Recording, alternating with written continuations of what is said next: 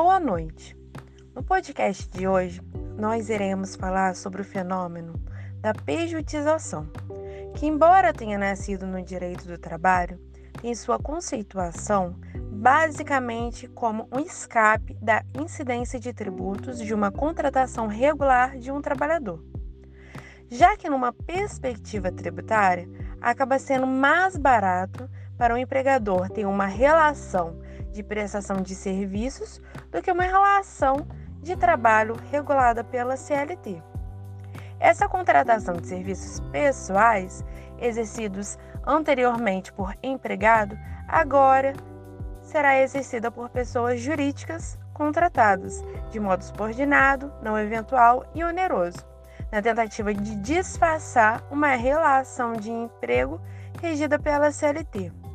Além de ser uma fraude no contrato de trabalho, é mais benéfica para o empregador na visão tributária, uma vez que não gerará para o empregado o ônus do recolhimento da contribuição previdenciária patronal e do Fundo de Garantia por Tempo de Serviços, sendo contrata uma contratação de uma pessoa jurídica como prestadora de serviços e sendo mais benéfica para evitar os ônus tributários da parte do empregador, que somente se verá obrigado a realizar a retenção de tributos devidos pela contratada.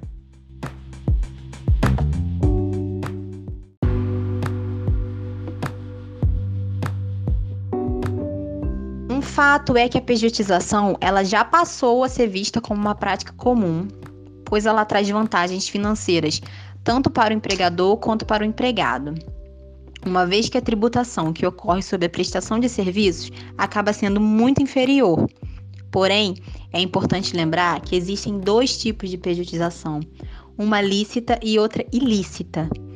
Nesta, a ilícita ocorre nulidade absoluta por fraude objetiva à lei, independente da existência da ciência do empregado onde neste tipo de vínculo ocorre ofensa ao princípio trabalhista da primazia da realidade, que preza pela realidade dos fatos, mesmo que documentos aleguem ao contrário.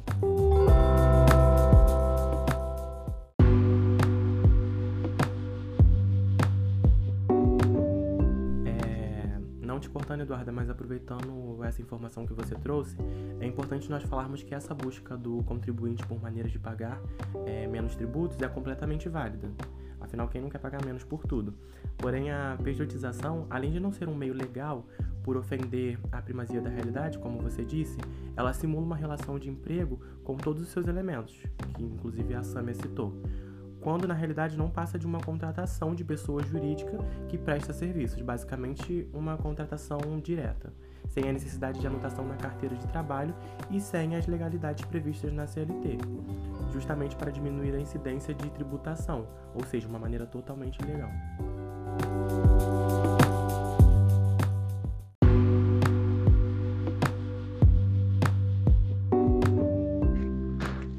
Perfeito, perfeito. É, eu, eu acho importante também a gente salientar aqui que a gente tem uma forma de pejotização que é lista, que é a chamada pejotização regular, que é aquela pejotização em que a gente não tem a palavra-chave desse tema, que é subordinação. Eu vou usar aqui a professora Ana Luísa como exemplo para a gente visualizar melhor. Se a professora Ana ela criar uma pessoa jurídica fictícia e trabalhar fazendo lives para outras faculdades, e ela trabalhar aí em 3, 4, 5 faculdades, ela pode ter o CNPJ dela e com certeza ela vai economizar uma boa grana com isso. E, e vai estar tá tudo lícito, né? A, a única contraprestação que ela vai ter que ter é ela não ter nenhuma forma de subordinação com nenhuma dessas faculdades. Eu falei aqui que é, a pejotização ela dá uma economia muito boa e ela realmente dá uma economia muito boa tanto para o trabalhador quanto para a empresa que contrata. Eu vou botar um pouco em números aqui para a gente ter uma ideia que factual disso aí. Vamos lá. Eu vou usar a professora Ana como exemplo de novo. Se a professora Ana Luísa ela trabalhar para FA, por exemplo, como pessoa física, ela vai ter uma tributação na tabela progressiva do imposto de renda, que pelas minhas contas vai ser de mais ou menos 27%. Além disso, ela ainda vai ter uma contribuição previdenciária, que é de mais ou menos 11%. Isso eu estou falando só na esfera federal. A gente também tem, por exemplo, imposto sobre serviços, que é o ISS, que é um imposto municipal. Mas para não jogar imposto, que é realmente muito imposto, eu prefiro trabalhar só na esfera federal, para a gente ter uma ideia. Na esfera federal, ela vai pagar mais ou menos 40% do que ela ganha em imposto. Vamos lá, se ela fizer uma pessoa jurídica, que obviamente não vai poder ser Ana Luísa, vai ser, por exemplo, Ana Luísa Mãezone Serviços SLU. SLU Sociedade Limitada Unipessoal, né? Que é, é a mais válida para ela. E a gente vai colocar aqui que ela vai ser tributada por meio do lucro presumido que é o que eu vi mais discrepância aí para ficar legal. Ela vai pagar 8% de imposto de renda de pessoa jurídica e RPJ. 8%. Mais 2,88% de CSLL, contribuição social sobre o lucro líquido. E mais 3,65 juntando aqui de PIS e CONFINS. Juntando isso aí, vai dar um total de 14,53%. Olha que absurdo. Como pessoa física, ela paga mais ou menos 40%. Como pessoa jurídica, ela paga 14,53%. Também mais ou menos, né? Isso vai dar uma diferença de mais ou menos 25% de imposto a menos para o bolso da nossa professora é muita coisa. Por isso que é, é algo que está crescendo muito. É crime, né? A gente está falando de algo aqui que é crime e mesmo assim as pessoas fazem por isso, porque realmente, além de a gente ter uma fiscalização muito falha nesse sentido, e a gente agora está falando aí factualmente de direito tributário, a gente é dever do direito tributário, do fisco, de fiscalizar isso aí. Só que realmente é, é uma fiscalização lenta, fraca e tá valendo a pena, vale a pena. Dito isso, eu acho importante a gente colocar aqui dois motivos para a pessoa é, para pessoa criar uma pejotização, criar uma pessoa jurídica, mesmo sendo trabalhando como pessoa física. O primeiro motivo seria a questão da gente realmente pagar muito imposto. A gente deu no exemplo 40% de imposto para ser professora, pô.